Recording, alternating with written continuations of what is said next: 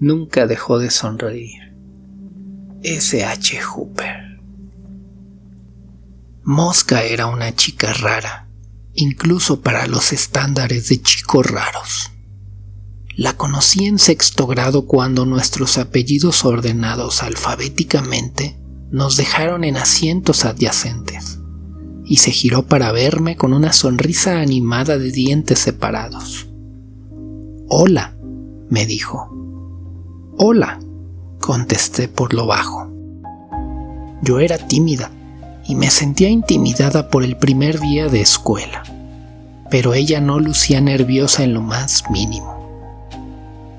Me llamo Edén, pero nadie me dice así. Me dicen mosca, así que tú también puedes hacerlo. Eh, gracias. Me llamo Stephanie. Deberíamos de ser amigas. Está bien. Pero Mosca y yo nunca nos hicimos amigas. Me hablaba durante clase, caminaba detrás de mí por los pasillos e incluso llegaba a seguirme a casa algunos días, pero nunca sentí un clic con ella. Hasta donde podía ver, nadie más lo sintió tampoco. Pero eso no impidió que sonriera. Siempre estaba sonriendo, siempre animada, siempre de buen humor. Incluso cuando estaba sentada a solas en la hora del almuerzo o cuando era elegida de último en la clase de educación física siempre sonreía y siempre se veía genuina. El resto de nosotros pensaba que era raro. Una tarde se las ingenió para conseguir una sola invitación a mi casa, después de la escuela, cuando mi mamá la vio parada al pie de nuestra acera mientras yo me dirigía hacia la puerta. ¿Por qué no invitas a tu amiguita? me sugirió mientras entraba. Solo es mosca, es rara, no es mi amiga. Me da la impresión de que quiere serlo. ¿Le has dado la oportunidad? Miré a la chica por la ventana, que estaba sonriendo y pasando el rato en la acera como si supiera que, si era lo suficientemente paciente, le pediría que entrara. Más o menos, murmuré. Anda, Stephanie, puede que te agrade mucho. Me quejé, pero desistí y abrí la puerta para gritarle a Mosca. Mi mamá dice que puedes entrar para cenar. El rostro pecoso de Mosca se iluminó y no perdió tiempo en correr hacia adentro. En la mesa, mis padres charlaron con ella cortésmente y le preguntaron en varias ocasiones si debían llamar a sus padres. No, está bien, en serio, no les molesta. Mi mamá trabaja por las noches y mi papá pasa enfermo bastante. Así que no les molesta si como en la casa de una amiga. La cena no estuvo mal. Mosca no fue problemática. Se mantenía callada a menos que alguien más le hablara. Y se ofreció a ayudar con los platos. Pero luego simplemente no se iba. Incluso se sentó en nuestro sofá para ver televisión con nosotros mi mamá trató de darle a entender sutilmente que se estaba haciendo tarde y que se tenía que ir, pero Mosca permaneció sonriente y despreocupada. Solo logramos que se fuera cuando mi papá le dijo que la llevaría a casa para que no tuviera que caminar en la oscuridad. Oh no, no se preocupen, estoy bien caminando, dijo mientras arrojaba su mochila robusta por encima de su hombro. Gracias por la cena estuvo súper, súper buena. La vimos irse hasta que desapareció a la vuelta de la esquina y luego di un respiro de alivio. ¿Viste? Rara. No seas grosera, Stephanie. Creo que solo se siente sola. Fuera lo que fuera que Mosca sintiera, realmente no la quería cerca de mí. Al final llegué a hacer un grupo nuevo de amigos, el cual no incluía a Mosca. Y a pesar de que no nos esforzábamos por excluirla, tampoco hacíamos ningún intento por involucrarla. Mosca aún me saludaba con la mano y me extendía su tradicional saludo alegre, pero ahora parecía entender que no éramos compinches. O al menos eso pensé.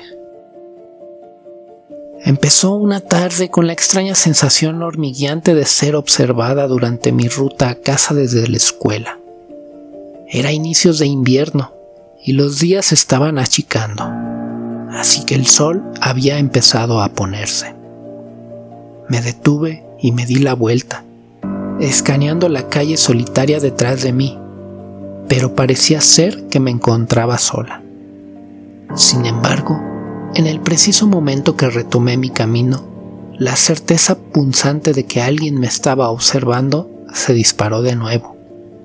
Di unos cuantos pasos más y luego me giré justo a tiempo para ver un destello rosa que desapareció calle abajo. Corrí hasta la esquina lo suficientemente rápido para ver a Mosca agachándose al costado de una casa. Su chaqueta rosa resplandecía contra el revestimiento oscuro de la casa. Cuando llegué a casa, le puse la queja a mis padres de que Mosca me había estado siguiendo, pero ellos chasquearon la lengua y me dijeron que probablemente iba en camino hacia su casa. Refunfuñé un poco más, pero al final lo dejé pasar. Después de todo, perfectamente pudieron haber tenido la razón. El día siguiente, en la escuela, Mosca ofreció su sonrisa y saludo usual, pero pretendí que no la vi. Quería que supiera sin lugar a duda que no éramos amigas. Pareció captar el mensaje y dejó de saludarme. Y aún así, nunca dejó de sonreír. El invierno llegó con fuerza ese año, y la nieve cayó en sábanas gruesas y pesadas por encima de nuestro pueblo. Tuvimos unos cuantos días consecutivos de nieve y pasé afuera durante muchos de ellos, deslizándome en trineo y construyendo fuertes de nieve con los niños del vecindario. Normalmente había ignorado las pisadas de la nieve alrededor de mi casa por la frecuencia con la que pasaba corriendo ahí afuera. Pero cuando salía a brincos por la puerta para otro día de diversión de invierno, noté algo inusual. Tuvimos una nevada fresca por la noche y estaba emocionada por ser la primera en pisotear nuestro jardín. Pero ya había huellas alrededor de nuestra puerta principal. Fruncí el ceño, preguntándome si uno de mis padres había salido cuando yo seguía dormida. Pero me habían asegurado que me darían el honor de ser la primera en salir. Dejé mi trineo junto a la puerta y seguí las huellas que iban desde el frente de mi casa a un costado y luego hacia la parte trasera, en donde formaban un círculo limpio bajo la ventana de nuestra sala de estar. En el círculo había ramas amarradas entre sí con cordel que se asemejaban a una muñeca rudimentaria. Me estremecí a pesar de la calidez de mi chaqueta y pateé nieve encima de esa cosa extraña antes de saltar en ella, compactando la nieve con fuerza por si acaso. No tenía ninguna prueba, pero estaba segura de que Mosca estuvo merodeando por la casa. No le mencioné las huellas ni las ramas a mis padres. Dudaba que lo tomarían en serio si se los contaba. Seguían viendo a Mosca como una chica inofensiva y solitaria que buscaba a una amiga pero yo sabía que tramaba algo. Y la iba a atrapar y demostrar que no era la chica inocente que mis padres pensaban que era. Solo necesitaba pensar en una buena trampa para mosca. Un golpe fuera de mi ventana me despertó a la mitad de la noche. Me enderecé enseguida y observé mi habitación, en donde mis cortinas estaban cerradas, bloqueando la noche contuve la respiración. Mi ritmo cardíaco se empezó a acelerar y esperé. Me salí de la cama con sigilo y di un paso y luego otro hacia la ventana. Había una voz silente y apagada. Me congelé. Hablaba consigo misma o quizá me hablaba a mí No estaba segura y me tenía plantada en mi sitio mientras escuchaba sus murmullos. Al final, logré forzarme a seguir adelante. Agarré las cortinas y las recogí para poder ver afuera. Mosca estaba sentada debajo de mi ventana con una de sus figuras de ramas en su mano. Cuando empujé las cortinas, ella alzó su mirada, pálida, bajo la luz de la luna aparte de sus grandes ojos negros. Y nos quedamos viendo la una a la otra por un momento tenso y largo antes de que diera un brinco y se fuera corriendo. Después de regresar las cortinas a su lugar de un jalón, salté de vuelta de la cama y me hundí bajo mis sábanas.